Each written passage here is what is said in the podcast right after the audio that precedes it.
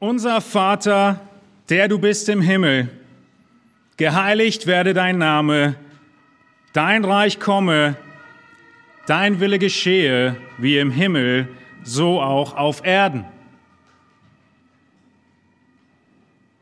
Ihr kennt diesen Abschnitt? Ihr kennt diese Verse? Was würdet ihr antworten, wenn jemand euch fragt, wie soll man beten? Genau das hat Jesus gedacht, ist eine gute Frage. Und er hat sie beantwortet. Die Jünger haben gefragt und Jesus hat gesagt, deshalb sollt ihr auf diese Weise beten, unser Vater, der du bist im Himmel, geheiligt werde dein Name, dein Reich komme, dein Wille geschehe, wie im Himmel, so auch auf Erden. Vielleicht würdest du genau zu dieser Stelle gehen oder genau das aus deiner Erinnerung heraus zitieren. Wenn jemand dich fragt, wie sollen wir beten? Aber meine Frage wäre, trifft das auch die Praxis deines Gebetslebens? Oder wäre das nur die Antwort, die du gibst, wenn jemand fragt? Betest du Tag ein, Tag aus, unser Vater, der du bist im Himmel, geheiligt werde dein Name, dein Reich komme, dein Wille geschehe wie im Himmel, so auch auf Erden. Ist unser Gebetsleben nicht viel mehr geprägt von meinem Reich, von meinen Wünschen, um nicht zu sagen Willen? Es dreht sich so viel, wie man sprichwörtlich sagt, um unseren eigenen Bauchnabel. Und es sind auch die Anliegen, die wir gerne weitergeben und unseren Nächsten am Sonntag bitten. Gleich haben wir die Gemeinschaft nach dem Gottesdienst. Wofür kann ich denn die Woche über beten? Und wir präsentieren Anliegen unseres Bauchnabels, unserer selbst. Die Frage, die wir heute Morgen beleuchten wollen, ist, wie sieht eigentlich unser Gebetsleben aus? Und wenn wir vom, dem Gebetsleben, vom Gebetsleben sprechen, dann beginnen wir mit dem Dank, mit den Danksagungen. Allein diese Einteilung ist schon gegen den Alltag und die Gewohnheit der meisten betenden Menschen. Denn die wenigsten würden mit Dank beginnen. Die wenigsten würden mit Gott beginnen und stattdessen würden wir mit unseren Nöten beginnen, mit den Herausforderungen beginnen. Heute Morgen möchten wir in den Kolosserbrief hineinschauen. Wir studieren diesen Brief und lesen ihn und legen ihn aus und sind in Vers 3 angelangt in Kolosser 1. Ihr dürft eure Bibeln gerne schon aufschlagen in den Kolosserbrief und heute Morgen möchte ich die Frage beantworten, wie unser Dank aussehen soll. Wir werden den Abschnitt nicht ganz schaffen heute, aber nächste Woche geht es dann weiter mit unserem Dank im Gebetsleben. Wie sieht dein Dank aus? Wir haben schon gesehen, dass Paulus den Kolossern schreibt und einen wundervollen Briefumschlag, wie wir ihn genannt haben, in den ersten zwei Versen uns liefert. Wie Paulus deutlich macht, dass er in der Autorität Christi selbst schreibt, dass er mit Timotheus zusammen ist, dass er die Geschwister in Kolosse als Heilige und Treue ansieht in Christus. Sie sind zuallererst in Christus und dann in Kolosse. Ihre Bürgerschaft mit und Verbundenheit mit Jesus ist wichtiger als ihr Pass hier auf Erden. Und nun, direkt im ersten Atemzug, wo der Brief beginnt, beginnt Paulus mit einem Gebet. Nicht nur einem Gebet, sondern mit Danksagung. Warum er das tut, werden wir im Laufe der Predigt hoffentlich mehr verstehen. Und wir werden merken, dass Paulus doch sehr nah dran ist an dem Vater unser, an dem Vater, du bist im Himmel, an dem geheiligt werde dein Name, an dem dein Reich komme, an dem dein Wille geschehe. Jesus hat keine Zauberformel damals gegeben, als er sagte, so sollt ihr beten, sondern Prinzipien. Und Paulus ist einer, der gut gelernt hat von Jesus und diese Prinzipien umsetzt. Und eins seiner Gebete haben wir heute Morgen vor uns. Wir wollen nicht nur lernen, wie wir beten, wir wollen auch verstehen, warum würde jemand wie Paulus jemand anderem sagen, was er betet.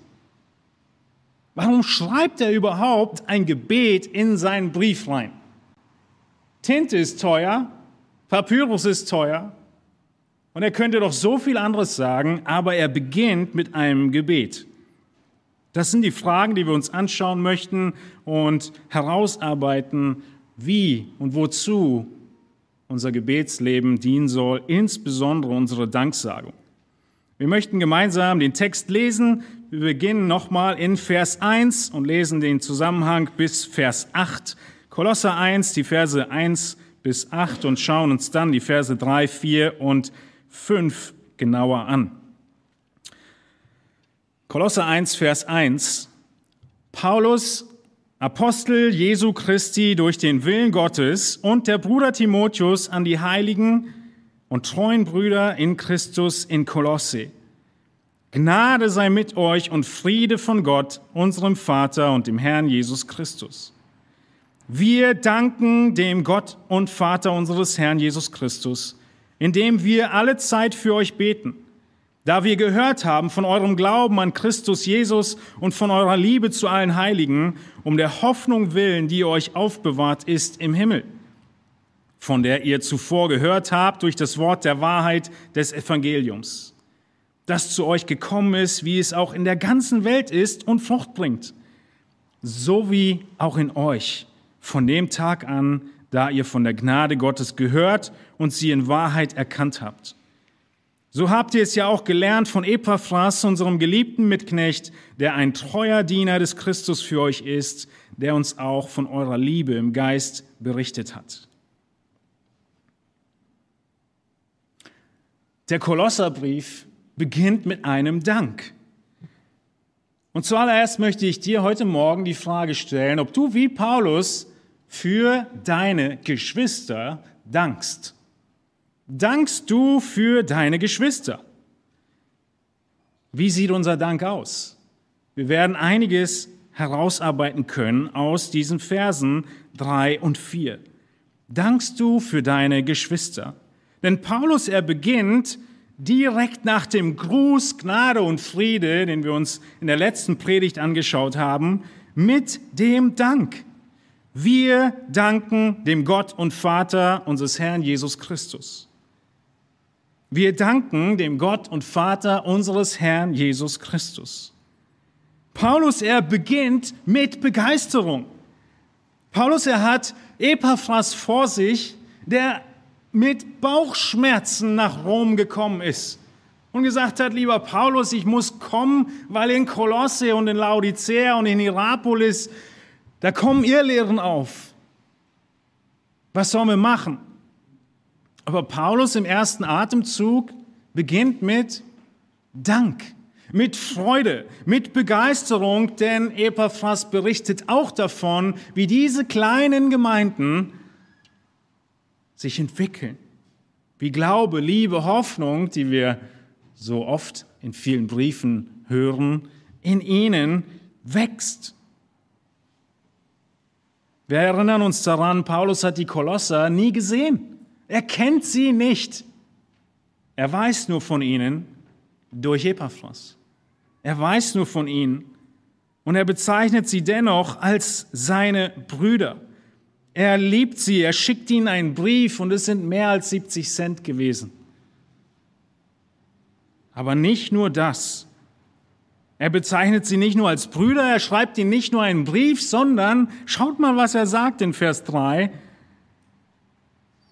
Wir beten alle Zeit für euch. Paulus hat so eine enge Verbundenheit zu diesen Gläubigen, dass sie Teil seines regelmäßigen Gebetslebens geworden sind. Wow. Immer wieder betet er aber nicht nur für sie, sondern wir sehen noch eine Steigerung. Er dankt für sie. Er interessiert sich nicht nur einmal, sondern regelmäßig und nicht nur mit Bitten, sondern sogar mit Dank. Wem gebührt der Dank? Gott gebührt der Dank. Er beginnt diesen Brief mit den Worten, wir danken dem Gott und Vater unseres Herrn Jesus Christus, indem wir alle Zeit für euch beten, in der Schlachterübersetzung. Wann immer er an die Kolosser denkt, dankt er für sie. Wer dankt? Nicht nur Paulus, sondern wir. Wer ist das Wir, von dem wir in Vers 3 lesen? Nun, wir müssen hochgehen zu Vers 1. Dort lesen wir davon, dass Paulus, Apostel Jesu Christi, diesen Brief schreibt und der Bruder Timotheus. Mindestens die beiden beten für die Kolosse und danken für die Kolosse. Paulus war immer im Team. Die Predigt haben wir schon gehalten, nur als Erinnerung. Gott liebt Teams. Wir danken Paulus und Timotheus, vielleicht noch andere Mitarbeiter in seinem Hausarrest in Rom, danken für das, was in Kolosse geschieht. An wen richtet sich dieser Dank? An Gott den Vater. In unseren Gebeten rückt Jesus oft in den Mittelpunkt unseres Danks, je nach Denomination auch der Heilige Geist, der adressiert wird. In der Bibel sehen wir, dass der Dank und der Hauptadressat der Gebete Gott der Vater ist. Gott der Vater, ihm gebührt der Dank, denn er ist der Gott und er ist der Vater unseres Herrn Jesus Christus. Christus, der in dem Brief noch öfter vorkommen wird, wie ihr schon wisst, wird mit eingebunden. Er wird, seine Stellung wird hochgehoben. Er ist der Herr. Er ist derjenige, der das Haupt der Gemeinde ist, wie wir noch lernen werden in Kapitel 1. Der Dank gebührt Gott, denn er ist es, der den Gläubigen den, die ganze Architektur dahinter, den Heilsplan, hat Gott gewirkt und Paulus dankt ihm für das, was geschieht, für das Evangelium, das Kraft hat, wie wir in Vers 7 und 8 sehen. Das Evangelium, das Wort der Wahrheit in Vers 5, das Frucht bringt, das ihr gehört habt, das ihr erkannt habt. Und all das hat Gott der Vater orchestriert. Wichtig ist hier, dass Paulus schon zu Anfang an seines Briefes zwar dankt, aber nicht ohne Theologie. Die Ursache für das Schreiben dieses Briefes war das Anzweifeln an der Gottheit Jesu. Unter anderem. Und direkt hier in Vers 3 erinnert Paulus die Kolosser daran, Gott, der Vater ist Gott und Gott, der Sohn ist Gott weil er sie in einem Atemzug nennt. Es ist der Gott und Vater unseres Herrn, Jesus Christus, der das ganze Werk vollbracht hat durch das Wirken des Heiligen Geistes. Also, wer dankt? Paulus und Timotheus, eventuell weitere Geschwister dort. Der Dank gebührt Gott. Und wann danken sie?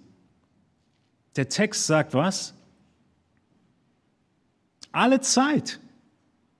Es gibt unterschiedliche Übersetzungen bei diesem Teil des Verses. Die Schlachter übersetzt, indem wir alle Zeit für euch beten und bezieht das alle Zeit aufs Beten. Aber ich denke, der Zusammenhang lässt die Übersetzung klarer und deutlicher sein, wenn das alle Zeit sich auf das Danken bezieht, wie Elberfelder, Luther oder auch NGÜ es übersetzen, nämlich wir danken Gott dem Vater unseres Herrn Jesus Christus alle Zeit, wenn wir für euch beten.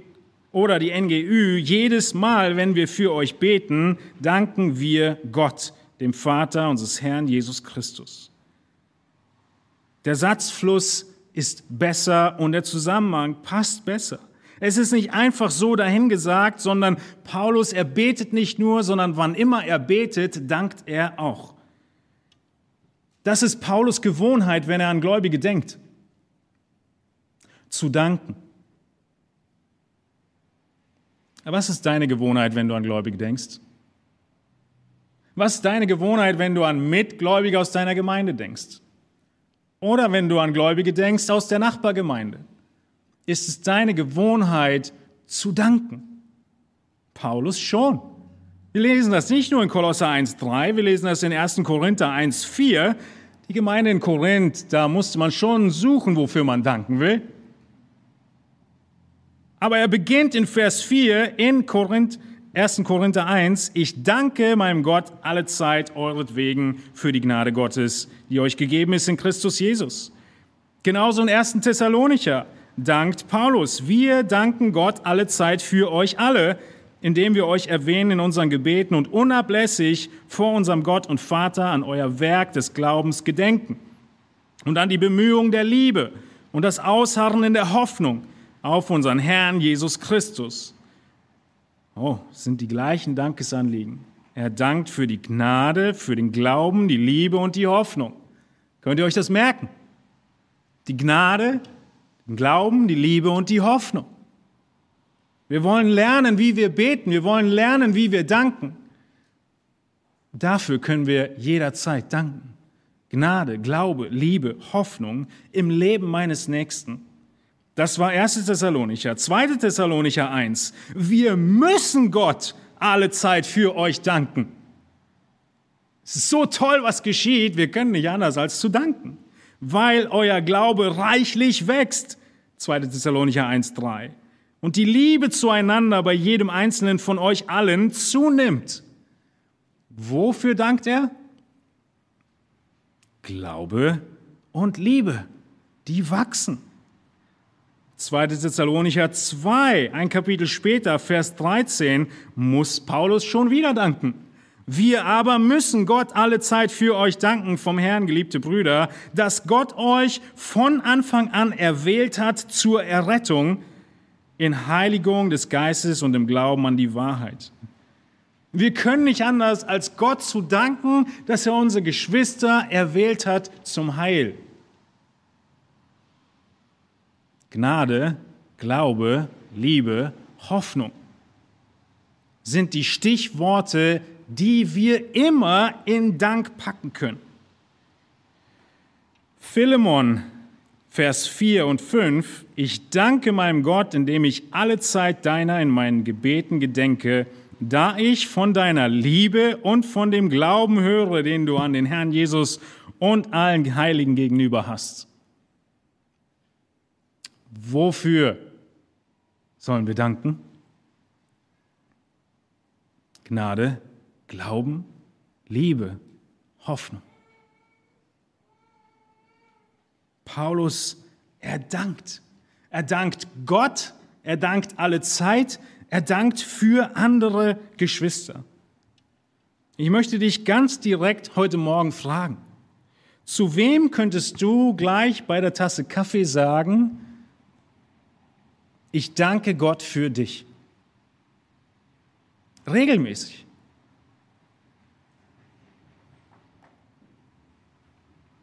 Welche Gemeinde könntest du besuchen und sagen, ich danke Gott für euch regelmäßig? Wann immer ich an euch denke. Mir fallen als allererstes nicht Bitten ein, vielleicht fallen sie mir ein, aber ich diszipliniere mich dann. Ich beginne mit dem Dank. Habt ihr gemerkt, dass ich die ganzen Verse, die ich gelesen habe, die waren alle irgendwie Vers 3. Ganz am Anfang. Das Erste, was Paulus tut, ist danken für viele Gläubige. Zu wem könntest du heute sagen, ich danke Gott für dich?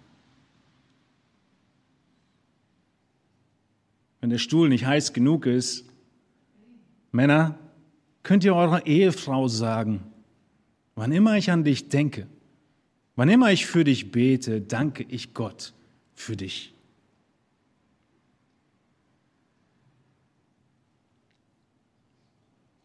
Fang einfach an, dem Herrn für deine Geschwister zu danken. Für die Gnade, die er wirkt, für den Glauben, für die Liebe, für die Hoffnung, die wächst. Mach dir eine Liste der Namen am Kühlschrank, im Auto, in der Bibel, auf dem Handy, benutzt die Gemeindeliste, fang an zu danken. Es wird dir so viel Freude bereiten, wenn du einfach anfängst zu danken. Hatte Paulus Bauchschmerzen, als er an die Kolosser dachte? Im Laufe des Briefes werden wir sehen, ja. Mystizismus, Gesetzlichkeit, alles Mögliche. Aber er beginnt mit dem Dank. Es wird dir Freude bereiten, wenn du, hier ist das Prinzip, von dem Kleinen, von dem Unmittelbaren, von dem Kurzsichtigen in die Vogelperspektive wechselst. Paulus wechselt in die Vogelperspektive. Er sieht Gottes Wirken im Leben seiner Geschwister und dann hat er Grund zu danken. Diese Vogelperspektive ist absolut gegen unsere menschliche Natur. Es gibt ein paar wenige Ausnahmen auf diesem Planeten, die gerne in der Vogelperspektive denken, aber die meisten, ich glaube statistisch 80 Prozent, sind Problemlöser und sehen Probleme. Und die sind direkt vor Augen. Und die Vogelperspektive müssen wir lernen und müssen uns daran erinnern, nicht mit den negativen Dingen zu beginnen, sondern für die Geschwister zu danken. In dem Buch Lernen zu beten, ihr findet es, soweit ich weiß, auf dem Büchertisch heute auch, von D.A. Carson, arbeitet er 42 Bibelstellen von Paulus durch, in denen Paulus für andere betet oder darüber schreibt, dass er für andere betet oder um Gebet bittet. Warum also, die andere Frage, die ich zu Anfang gestellt habe, beginnt Paulus mit einem Gebet in seinem Brief? Warum schreibt er das auf? Was war seine Absicht? Stell dir vor, die Person zehn Plätze weiter oder hinter von dir kommt nach dem Gottesdienst zu dir oder schickt dir eine Nachricht, in der steht, ich danke Gott für deinen Glauben, für deine Liebe, für deine Hoffnung. Was würde das mit dir machen, wenn jemand dir das schreiben würde? Es würde ermutigen. Man würde denken, wirklich? Und du meinst das ernst? Du dankst Gott wirklich für mich? Das ist Paulus Absicht, warum er das schreibt. Natürlich ist es auch ein tolles Muster zu beten und davon habe ich gerade gesprochen. Aber das, was er hier tut, der Paulus, ist, er fasst es in den Brief und es baut so viele Brücken und es reißt so viele Mauern ein. In was für einer Beziehung? Die hatten kaum eine Beziehung. Paulus hat sie nie gesehen. Aber er liebt sie, er trägt sie auf dem Herzen und er dankt für sie. Nachdem du begonnen hast, wirklich regelmäßig für Geschwister zu beten, sag es ihnen auch. Sag es ihnen, dass du Gott dankst für sie. Du klopfst nicht ihnen auf die Schulter. Du ermutigst sie einfach. Dem, den du auf die Schultern klopfst, ist Gott. Wenn man das überhaupt so sagen kann. Du freust dich über das Wirken Gottes in seinem oder ihrem Leben und es ermutigt und es schafft Einheit. Dieses Vorbild können wir nachahmen. Und wir merken, wie nah dran Paulus Gebet an Jesu Vater unser ist. Denn es geht um Gott den Vater. Es geht um sein Reich. Es geht um seinen Willen. Denn Gnade, Glaube, Liebe, Hoffnung ist das, was, wovon Gott redet, wovon die Bibel voll ist. In Johannes 17 betet Jesus für seine Jünger und er dankt Gott für diese Jünger. Er betet auch für sie. Und die Bitte am Ende ist, dass der Vater die Jünger bewahren möge bis ans Ende. Wir sehen gleich dann in den nächsten Wochen noch, wie das Gebetsleben weitergeht oder das Gebet von Paulus weitergeht. Natürlich hat er auch Anliegen, die er formuliert ab Vers 9. Ja, nicht, wir hören nicht auf zu beten und zu bitten, dass ihr erfüllt werdet mit Erkenntnis seines Willens. Oh, dein Wille geschehe. Da haben wir wieder die Parallele zur, zum Vater unser, dass sie würdig wandeln, aber er beginnt mit Dank.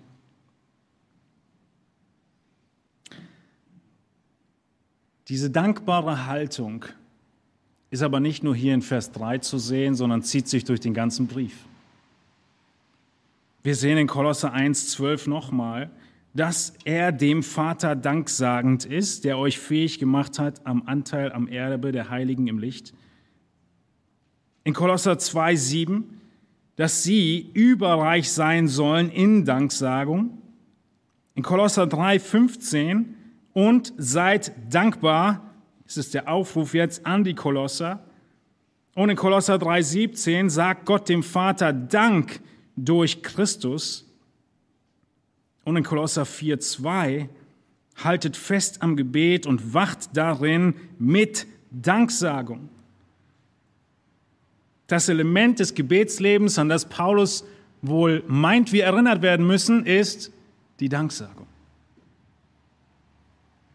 Er lebt also hier in Vers 3 das aus, was er gleich in den nächsten Versen die Kolosser lehren wird. Dankst du für deine Geschwister oder betest du in der Bauchnabelspirale? Du beginnst bei dir selbst, da verbringst du schon einige Zeit, hast eine Menge Anliegen, natürlich fängt ja, fällt dir auch der eine oder andere Dank ein, kommst als nächstes zu deinen Kindern und deinem Ehepartner, auch dort verbringst du ein wenig Zeit. Die Ausdauer des Gebetslebens nimmt langsam ab. Vielleicht erinnerst du dich noch an jemanden aus der Gemeinde und dann kommt auch schon das Amen. Das ist die Bauchnabelspirale des Gebets.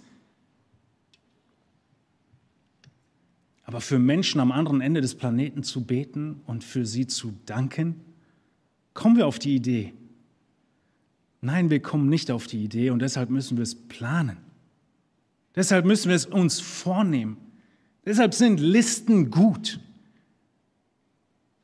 Ich habe einen Kommentator gelesen, der ganz aufgebracht darüber war, wenn man oder dass man ein Gebet ausschreiben würde.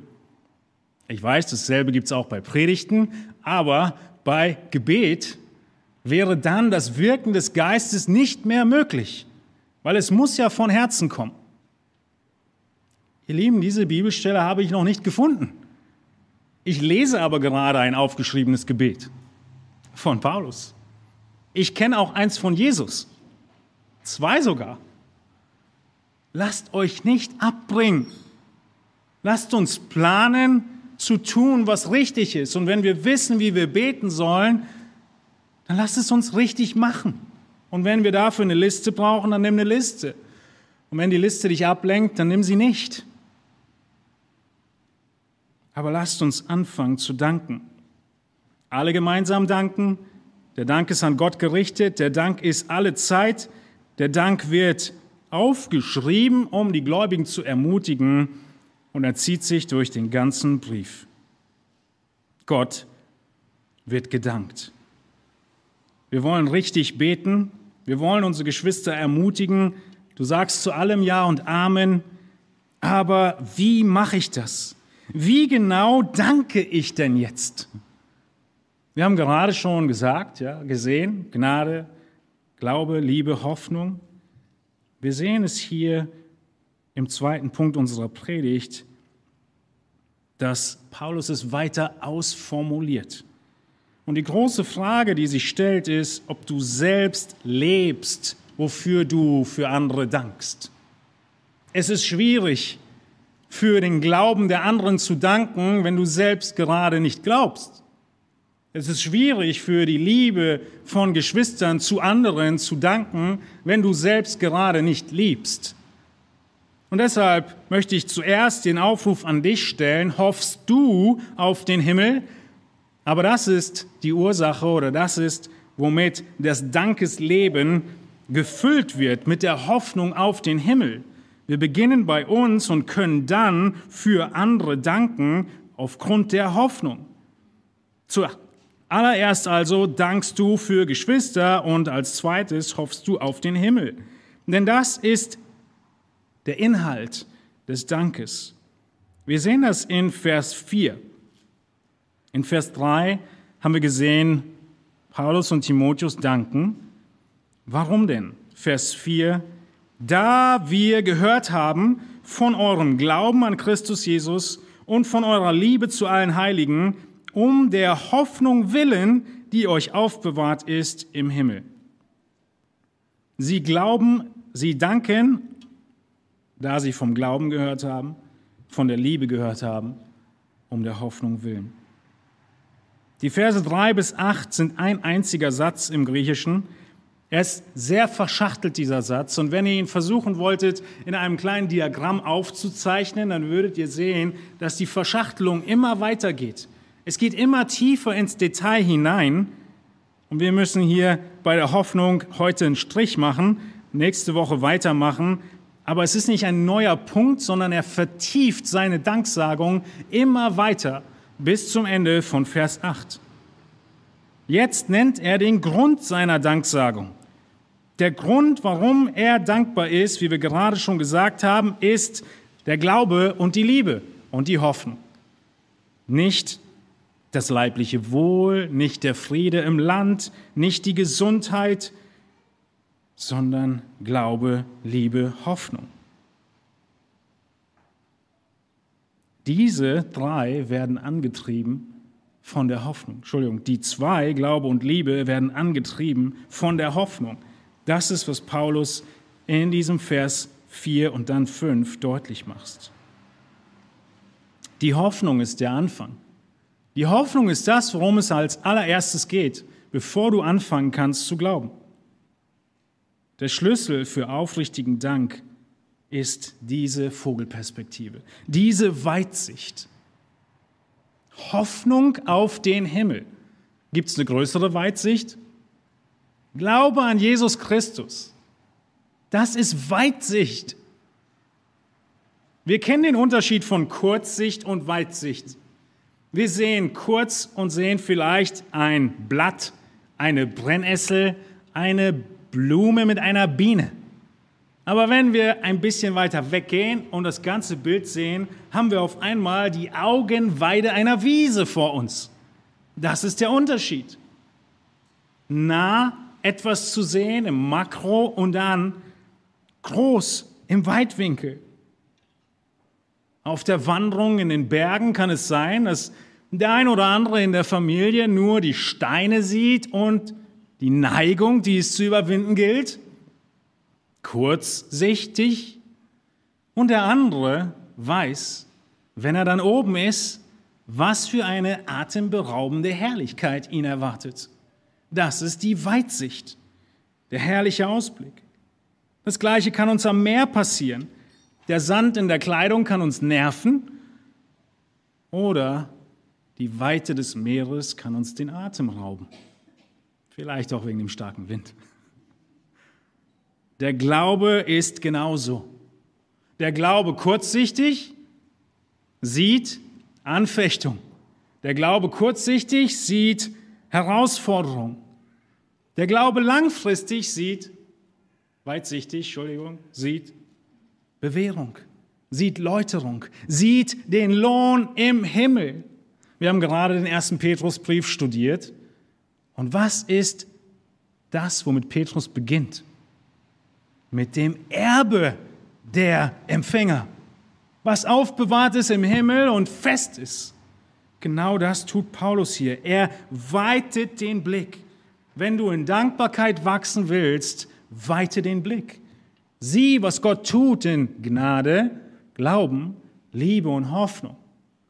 Es kann sich auf dein Leben beziehen und es kann sich auch auf die Geschwister beziehen und auf die anderen Gemeinden beziehen.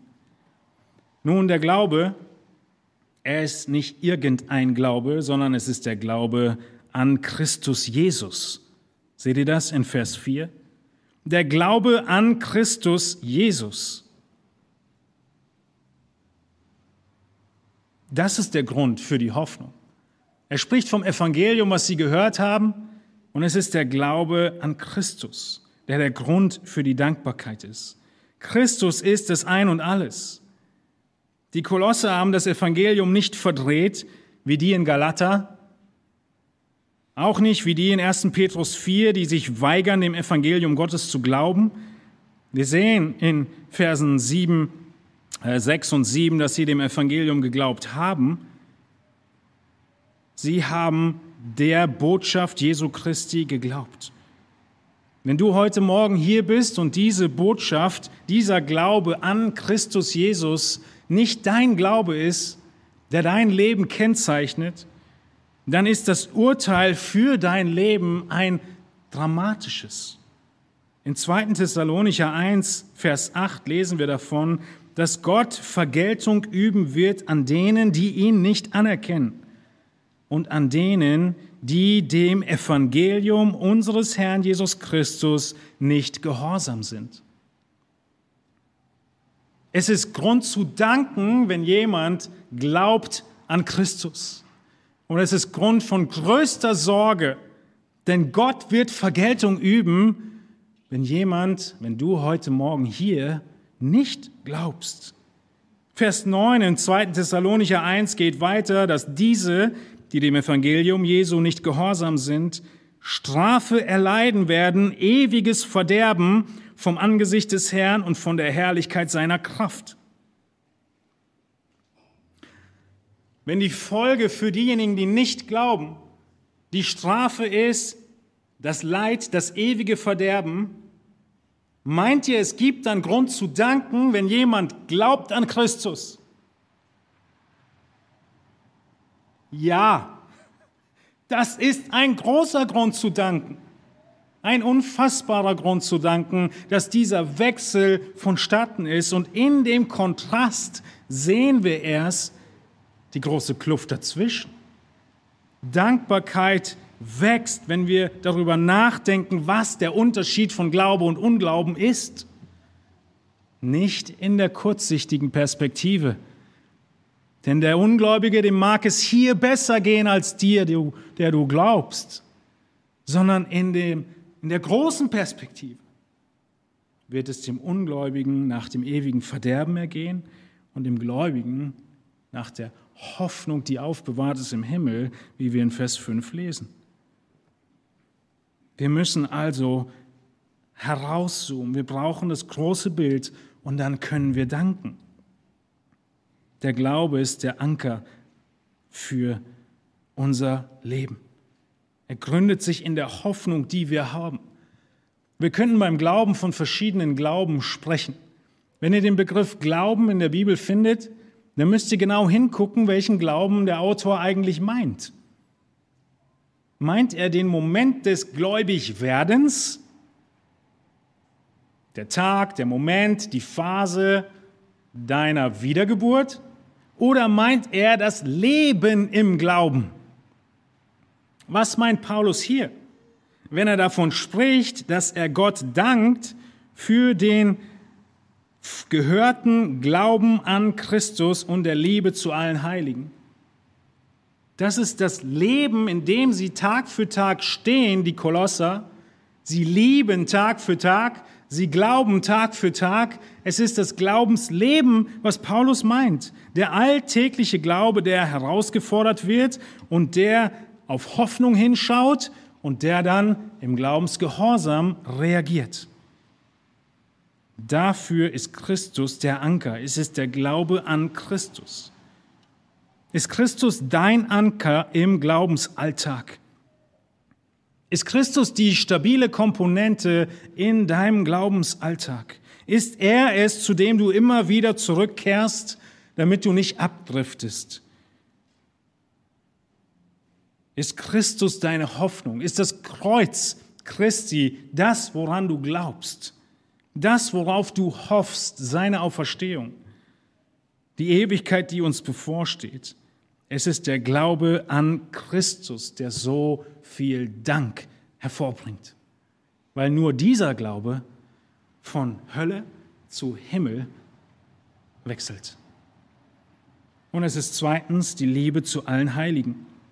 Wenn wir in Vers 4 nochmal hineinschauen, dann ist das, was diesen Dank so befeuert und beflügelt, die Liebe zu allen Heiligen. Sie haben gehört von der Liebe zu allen Heiligen. Im Griechischen ist es nochmal verstärkt, da kommt nochmal hinterher, die ihr habt. Diese Liebe, die habt ihr. Ist nochmal extra das Verb hinten dran, was nicht nötig wäre. Ihr habt diese Liebe zu allen Heiligen. Ihr habt diese Liebe nicht nur zu den Gleichgesinnten, nicht nur zu denen, die das gleiche Hobby haben, nicht nur zu den Freunden, sondern ohne Ausnahme zu allen Heiligen. Ein wahres Kind Gottes wird seine Geschwister lieben. Wir lieben, weil wir geliebt wurden und weil wir Gottes Gebot gehorchen, der sagte in Johannes 13, ein neues Gebot gebe ich euch, dass ihr einander lieben sollt, damit wie ich euch geliebt habe, auch ihr einander liebt. Der lebendige Glaube, er bleibt nicht allein, sondern das Werk der Rettung wird zu Liebe der Heiligen führen. Das, was Johannes zeigt in 1. Johannes 3. Wer seinen Bruder nicht liebt, der ist nicht aus Gott, sagt er. Die Botschaft ist uralt. Wir sollen einander lieben. Das ist, was Paulus so erfreut, wofür er so dankbar ist, dass sie Liebe zu allen Heiligen haben. Das heißt natürlich nicht, dass es nicht Freundeskreise gibt, mit denen du mehr zu tun hast. Aber auch nicht Klicken, die sich abgrenzen. Liebe zu allen Heiligen heißt nicht, dass du jeden, den du siehst, die gleichen emotionalen Freudenschwünge in deinem Herzen hast. Liebe ist eben nicht nur dieses Emotionelle, sondern ist die Entscheidung. Es ist viel mehr als das Gefühl. Diese Liebe, die Christus uns gegenüber hatte, war in seiner Menschwerdung, war in seinem Dienen, war in seinem Höhepunkt der Fußwaschung deutlich. Das ist die Liebe, von der Paulus spricht, die sie zu allen Heiligen haben. Eine aufopfernde Hingabe, wo wir Not sehen. Und das Bild der Liebe ist die Fußwaschung und natürlich ultimativ das Kreuz selbst. Denken wir diese Liebe einmal kurz durch. Wenn Paulus von der Liebe zu allen Heiligen spricht, dann sind es natürlich die Gläubigen in der Ortsgemeinde, aber es ist auch darüber hinaus. Es sind alle Gläubigen in allen Gemeinden. Wir sehen im Kolosserbrief in Kapitel 4, dass sie den Brief nach Laodicea weitergeben sollen. Auch die sollten Gemeinschaft haben miteinander. Und in Hierapolis ist noch eine Gemeinde. Und wahrscheinlich wissen die Kolosser auch von den Gläubigen in Rom und von denen in Ephesus. Und sie hegen eine Liebe zu allen Heiligen. Liebe Geschwister, auch wir wollen als Gemeinde und als Einzelne bekannt dafür sein, dass wir Liebe untereinander haben und dass wir Liebe über die Gemeinde hinaus haben. Andere Gemeinden wertschätzen, uns freuen, für sie danken, sie lieben. Deshalb bestellen wir Grüße aus anderen Gemeinden, deshalb beten wir für andere Gemeinden, für Missionswerke, für Bibelschulen und nicht nur als Lippenbekenntnis, sondern aufrichtig, weil Gott sein Werk tut. In Gnade, in Glauben, in Liebe und in Hoffnung auch in anderen Menschen und in vielen Teilen der Welt. Kennt ihr den Einwand? Ich habe zu danken. Die Gemeinde in Kolosse, sie wäre eigentlich Paulus sehr dankbar. Aber Paulus, er wendet hier ein, ich habe zu danken. Nicht euch, sondern Gott. Ich habe zu danken, was Gott wirkt. Diesen Einwand sollten wir immer haben können. Ich habe zu danken, was Gott wirkt. Für den Glauben an Christus, den ich sehen darf. Für die Liebe zu den Heiligen, die ihr habt, weil ihr eine so starke Hoffnung habt. Warum der Glaube an Christus? Warum die Liebe zu den Heiligen? Wir sehen den letzten Aspekt für heute in Vers 5, um der Hoffnung willen, die euch aufbewahrt ist im Himmel. Wir haben die ganzen letzten Minuten schon darüber gesprochen, dass alles in dieser Hoffnung gipfelt. Um der Hoffnung willen.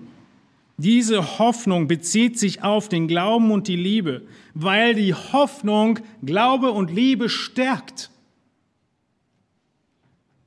Vielleicht sagst du, Glaube, Liebe, Hoffnung, ja, habe ich oft im Neuen Testament gelesen, mein Glaube ist schwach, meine Liebe erkaltet.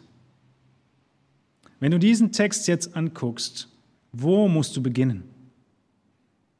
Wenn Glaube und Liebe abnehmen, woran liegt es? Woran liegt es, dass Glaube und Liebe bei den Kolossern stark sind? Vers 5. Um der Hoffnung willen, die euch aufbewahrt ist. Wenn ein Glaube durch tiefe Täler geht, wenn deine Liebe erkaltet, dann hast du die Hoffnung vergessen, die du hast. Ist es nicht wundervoll zu wissen, wo wir ansetzen sollen, wenn es mal schwieriger wird? An der Hoffnung. Die Hoffnung muss wieder vor Augen geführt werden. Denn die Hoffnung stärkt Glauben und Lieben. Es ist die Hoffnung, die dich zum Glauben gebracht hat.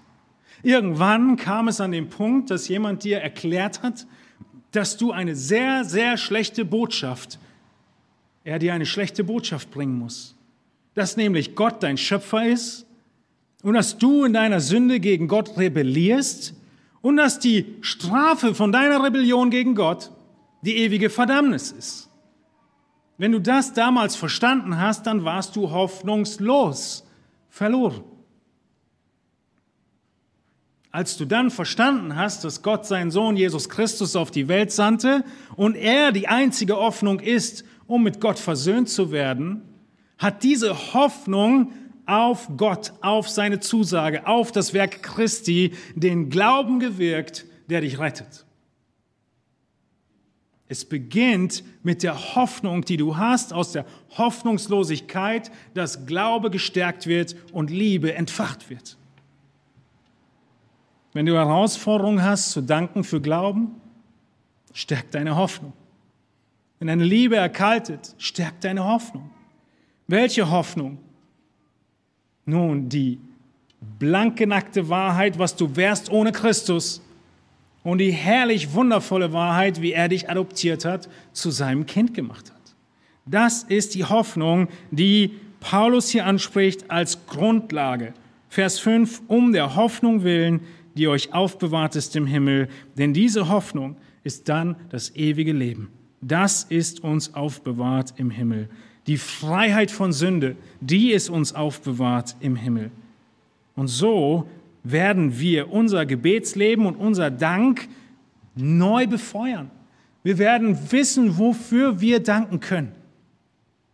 Für die Gnade in den Gläubigen, für den Glauben an Christus, für die Liebe zu Heiligen, für die Hoffnung auf das Erbe in Ewigkeit.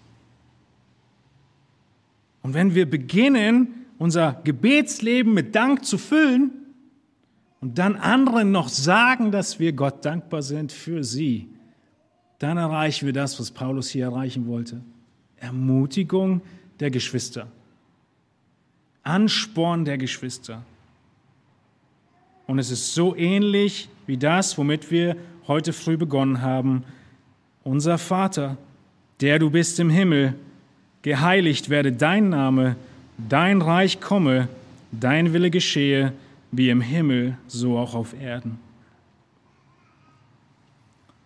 Unser Gebetsleben ist so oft in der Spirale des Bauchnabels gefangen. Plane, sie zu durchbrechen. Notier dir die großen, den Weitblick, Dankesanliegen. Fang an, dich zu freuen darüber, was Gott in der Mission tut. Fang an, dich zu freuen darüber, wie unterschiedliche Kulturen in der Gemeinde zusammenkommen. Das ist der Weitblick. Was ist die kurze Sicht? Wie kann der nur? Das ist so anders. Niemand würde das so machen. Es ist einfach eine andere Kultur. Im Weitblick kannst du danken für deine Geschwister, auch wenn Dinge anders gemacht werden. Und das ist die Priorität, die uns so viel Freude bringt. Und so haben wir gelernt heute Morgen, dass wir selbst danken für Geschwister, dass unsere Hoffnung auf den Himmel gerichtet sein muss. So wird Glaube und Liebe befeuert. Und dann können wir auch dafür danken, wenn wir das große Bild sehen, einen Bruder über fünf Jahre lang kennen und sagen können, er ist im Glauben gewachsen. Vielleicht nicht die letzten fünf Wochen, weil da war es schwierig mit ihm. Aber du kannst danken, wenn du den Weitblick annimmst und Gottes Perspektive siehst. Wir wollen gemeinsam stille werden. Ihr dürft aufstehen zum Gebet und ich bete mit uns. Himmlischer Vater, wir haben so viel zu lernen. Nicht nur die Jünger, Jünger mussten lernen, richtig zu denken und auch richtig zu beten. Auch wir müssen lernen und erinnert werden. Herr, du bist ein Gott, der uns in den Kleinigkeiten des Alltags sieht und er sie beantwortet. Aber viel zu oft drehen sich unsere Gedanken und Gebete nur um das Hier und Jetzt, über das Gestern und das Morgen und Übermorgen. Wir wollen dich bitten, dass gerade auch im Blick auf Menschen um uns herum, die Geschwister um uns herum, die Gläubigen um uns herum, in unserer Gemeinde, in den Nachbargemeinden, in dem, was du weltweit tust, dass wir eine Dankbarkeit aufbauen, dass wir einen Blick schulen für die Gnade, die wirksam wird, für deinen Vorsatz, auch sie zu erwählen, für das ewige Heil, für die Liebe, die sie haben zu den Heiligen, für den Glauben an Christus, der standhält. Wir beten darum, Herr, dass wir einander so ermutigen dürfen, wie Paulus hier die Kolosse ermutigt, indem er dann von dieser seiner Gewohnheit schreibt und Geschwistern weiter sagen können, wir danken Gott, wann immer wir für euch beten. Wie ermutigend, wie belebend und wie schön, dass wir gemeinsam unterwegs sind in die Ewigkeit zu dir hin. Segne du und lass du diese Botschaft eine Erinnerung und eine Ermutigung sein, nicht vergessen zu danken. In Jesu Namen, Herr. Amen.